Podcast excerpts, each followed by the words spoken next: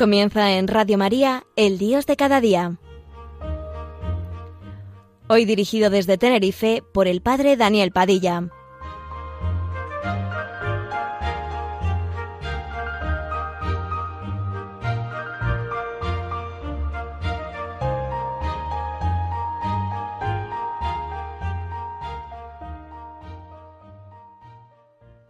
Buenos días amigos, con ustedes el Dios de cada día, este programa de la radio de María para todos nosotros, para nuestra formación, para nuestra reflexión. Estamos en tiempos de resurrección, son tiempos nuevos, tiempos de esperanza, tiempos de alegría, tiempos de gozo. Quienes seguimos a Jesús y nos sentimos movidos por su Espíritu, tenemos mucho que decir y compartir con nuestros contemporáneos respecto a esta alegría y esta esperanza. El cristianismo es esperanza, mirada y orientación hacia adelante. Es por ello mismo apertura y transformación del presente. Nuestra fe en el Dios de la historia se transforma en esperanza. La fe que más amo es la esperanza, decía Peggy. Esta es la herencia que hemos recibido, el Evangelio de la Esperanza. ¿Qué hará nuestra generación con esa herencia? En su encíclica el Papa Benedicto XVI nos recordaba el texto de 1 Tesalonicenses 4:13, que dice, no os aflijáis como los hombres sin esperanza. Y comentaba que el elemento distintivo de los cristianos es el hecho de que ellos tienen un futuro.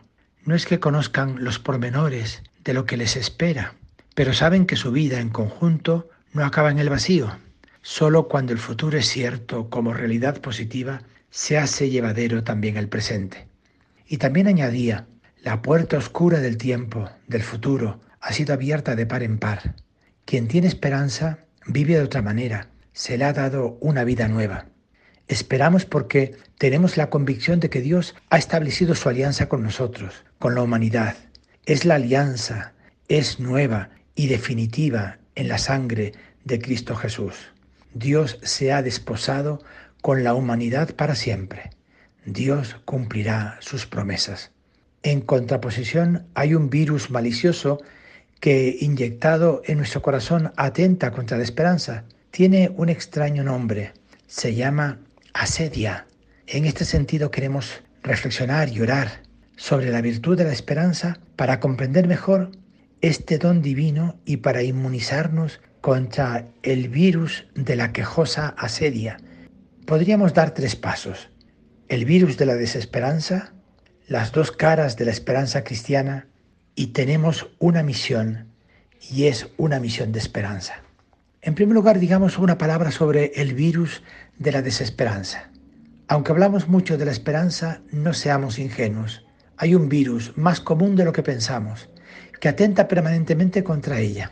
Fue descubierto este virus por los cristianos de los primeros siglos se definió a este virus como el demonio de mediodía o el vicio que más hace sufrir y más problemas causa. Sorprendentemente, el tema de la desesperanza goza de actualidad. Se le dedican no pocos estudios, porque según se dice, vivimos en la civilización de la desesperanza. La desesperanza es denominada mal oscuro, morfina espiritual, que nos inyectamos cuando se requiere demasiado de nosotros, apatía espiritual que favorece la combinación tóxica de la concupiscencia de los ojos con los de la concupiscencia de la carne, vicio de forma del cristianismo. El Papa Francisco, en su exhortación apostólica Evangelii Gaudium, presenta la desesperanza como un vicio paralizante que ataca a los evangelizadores. Produce un inmenso mal que es el inmediatismo ansioso, que desea obtener resultados pastorales inmediatos, que no aguanta la espera que requieren los procesos. Las personas atacadas por la desesperanza, laicos, consagrados, sacerdotes, están obsesionadas por preservar su tiempo y no se puede contar con ellas. Su vida queda revestida de un gris pragmatismo. Están apegados a una tristeza dulzona, sin esperanza, que es el elixir del demonio. La desesperanza vuelve a los evangelizadores pesimistas, quejosos y desencantados. La desesperanza genera desiertos espirituales, ambientes áridos. El origen de la desesperanza está en los deseos frustrados. Los síntomas de infección son la atonía, la pérdida de tensión en el alma, la sensación de vacío, aburrimiento, desgana, incapacidad de concentración, ansiedad del corazón, oposición a cualquier propuesta o novedad, falta de esperanza en los demás, en uno mismo, en Dios, está precedida por la tristeza y de ella se desprende la agresividad. Las manifestaciones de la desesperanza son vacío interior, inquietud, desasosiego, que llevan a desear el cambio y buscar compensaciones, cambiar de casa, de trabajo, de amistades, de compañías, de instituto religioso, de matrimonio, o abandonar la propia vocación, o entregarse a la concupiscencia de los ojos.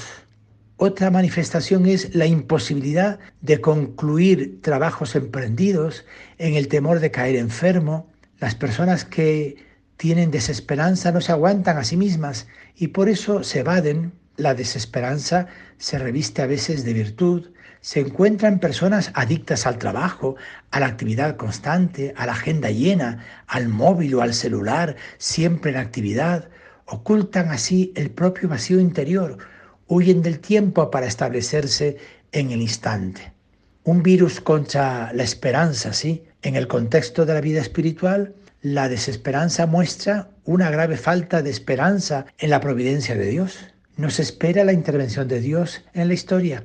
Por eso no se aguantan los largos plazos y solo se desean los plazos cortos. Seduce la levedad del ser, la vida instantánea. Para los creyentes el tiempo está bajo la mirada y actuación del Espíritu de Dios. La persona secularizada, en cambio, se siente expuesta al tiempo y sumamente débil ante algo que no depende de sus propios recursos. Cuando Dios es evacuado del futuro, el ser humano trata de apropiarse de un tiempo que él no puede dominar y del cual no puede esperar nada, a no ser el resultado de sus propios esfuerzos. Se piensa que esperar es de locos.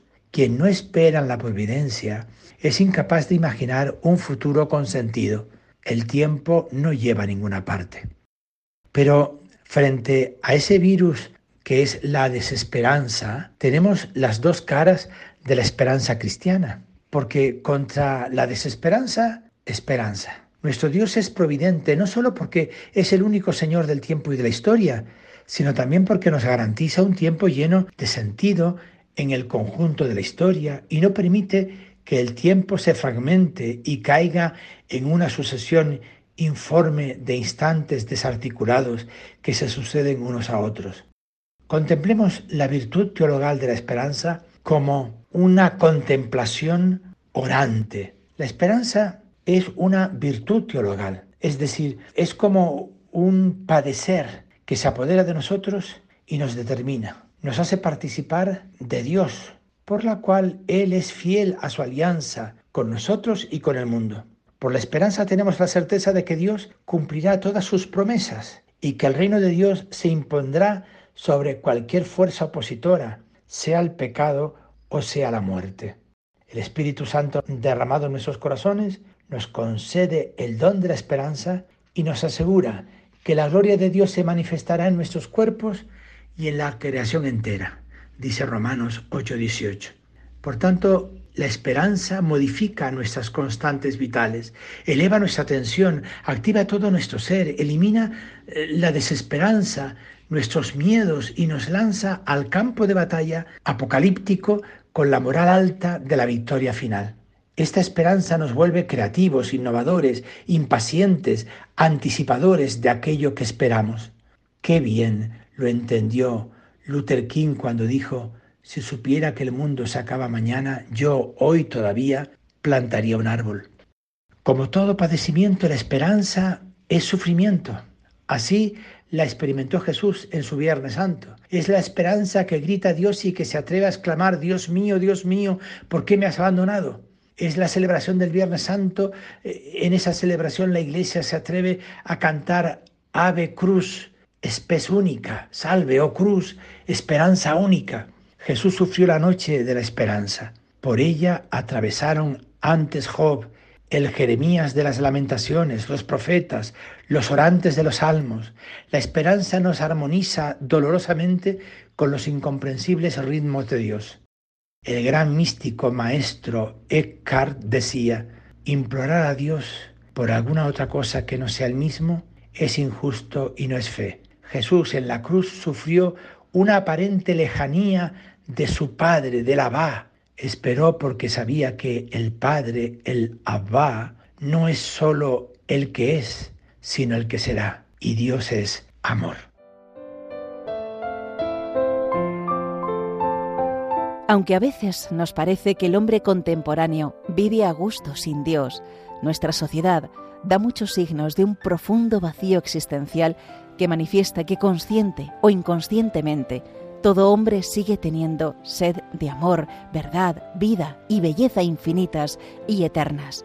En definitiva, tiene sed de Dios, un Dios que se ha acercado al hombre en Jesucristo.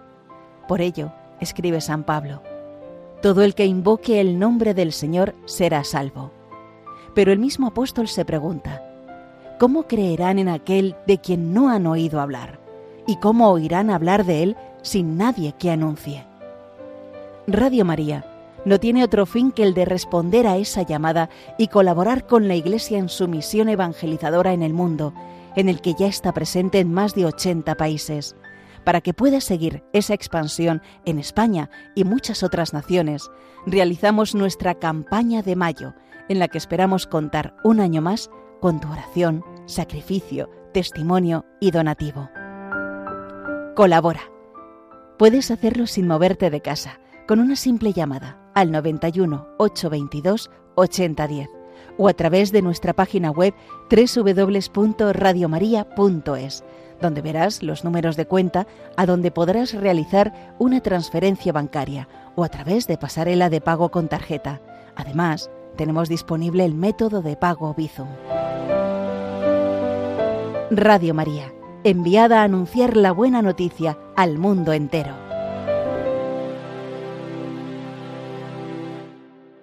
Como ya hemos escuchado, se nos invita a participar en, la red de la Virgen mediante nuestros donativos. Es para sostener la radio de la Virgen en España y en todo el mundo. Seguro que todo el bien que podamos hacer, tú participas de una manera singular, apoyando esta iniciativa. Gracias. Pues sí, mis amigos, la esperanza es orante nos hace entrar en un proceso de negación de todo aquello que responde a nuestras expectativas. Nos introduce en la noche. La oración es el lenguaje de la esperanza, no porque la oración dé pistas a nuestra creatividad o solucione nuestros dramas y sufrimientos. Es el lenguaje de la confianza en el Dios de la alianza, que nunca falla, aunque no responda inmediatamente. Este lenguaje es a veces una interpelación que procede del sufrimiento y de la ansiedad y que provoca un abandono total en las manos de Dios. Padre, en tus manos encomiendo mi espíritu. La virtud teologal de la esperanza tiene, por tanto, una faz luminosa y otra faz oscura. Es pasión creadora y es pasión sufrimiento. Es tensión creativa hacia el futuro y resistencia dolorida ante las contradicciones del presente. En la vida también experimentamos las dos caras de la esperanza, su luz y su noche. La esperanza como luz y noche rejuvenece a la vida de cada uno de nosotros. La falta de esperanza nos lleva a la decadencia. El don de la esperanza nos abre a sorprendentes y nuevas perspectivas, nos lanza hacia adelante con una confianza inmensa y con moral de victoria. Estamos en tiempo de esperanza, en misión de esperanza. Porque ante todo, acoger la virtud teologal, el arte formativo en el Concilio Vaticano II habló de la vida consagrada en términos de perfecta caritatis. Hoy debemos contemplarla desde la perspectiva de la perfecta esperanza. Porque miren, los tres consejos evangélicos son los consejos del Espíritu Santo que nos llena de energía para vivir en el sufrimiento, de una esperanza desde la perspectiva de la obediencia, desde la perspectiva del celibato y de la pobreza. Y nosotros, por los votos Nos comprometemos a vivir en la loca esperanza en que los consejos y carismas evangélicos nos introducen.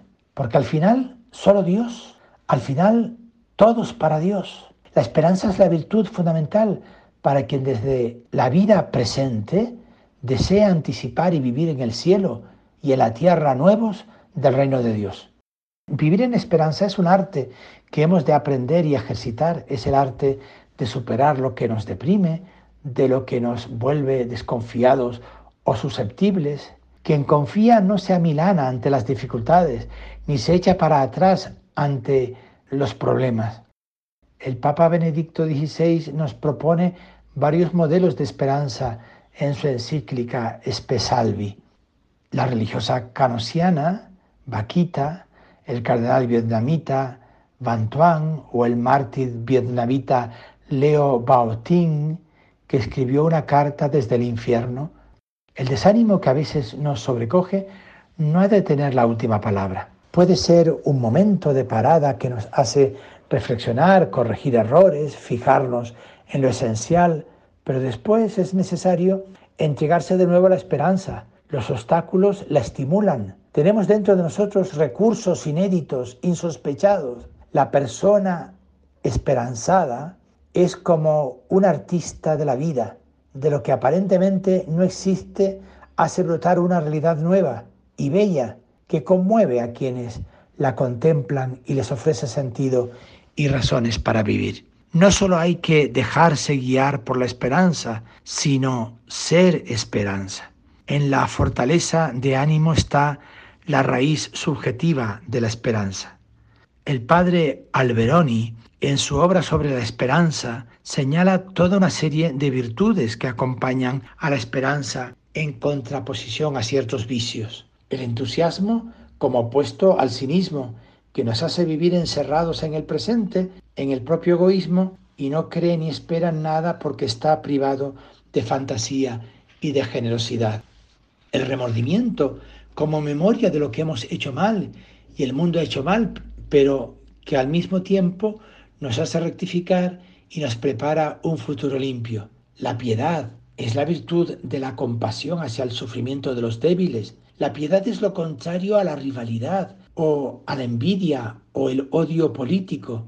La piedad nos hace sentirnos un poco más solos cuando alguien muere. La piedad es la fuerza espontánea que nos impulsa a mejorar la vida de los demás, a mejorar el mundo para todos. La piedad es también compasión, cercanía, proximidad, hospitalidad. La humildad abre el camino a la esperanza porque nos sitúa en el lugar adecuado ante el mundo, ante los demás, ante nosotros, ante Dios. Quien se siente humilde necesita de todos, se ubica en el todo, en la totalidad encuentra su plenitud y no en la egolatría. La humildad intelectual, espiritual, amorosa, nos abre los horizontes de la esperanza.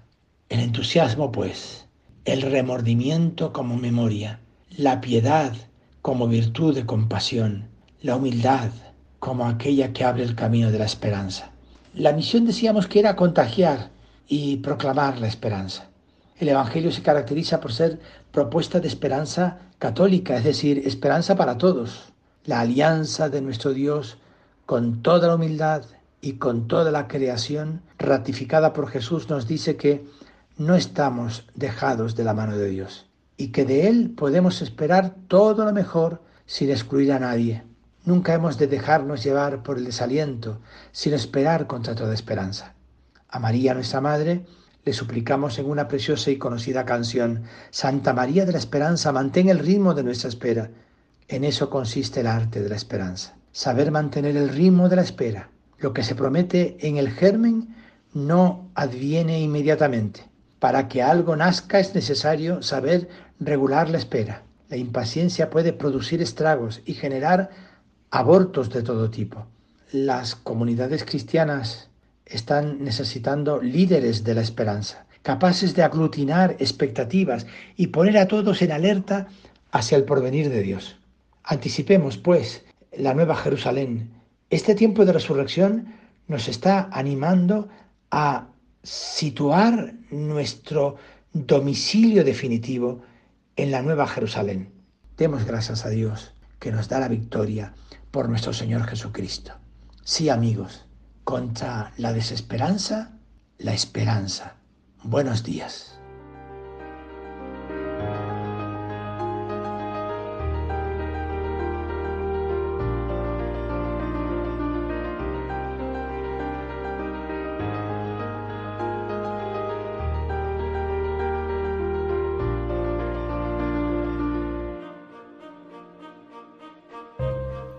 Finaliza así en Radio María, El Dios de cada día, hoy dirigido desde Tenerife por el Padre Daniel Padilla.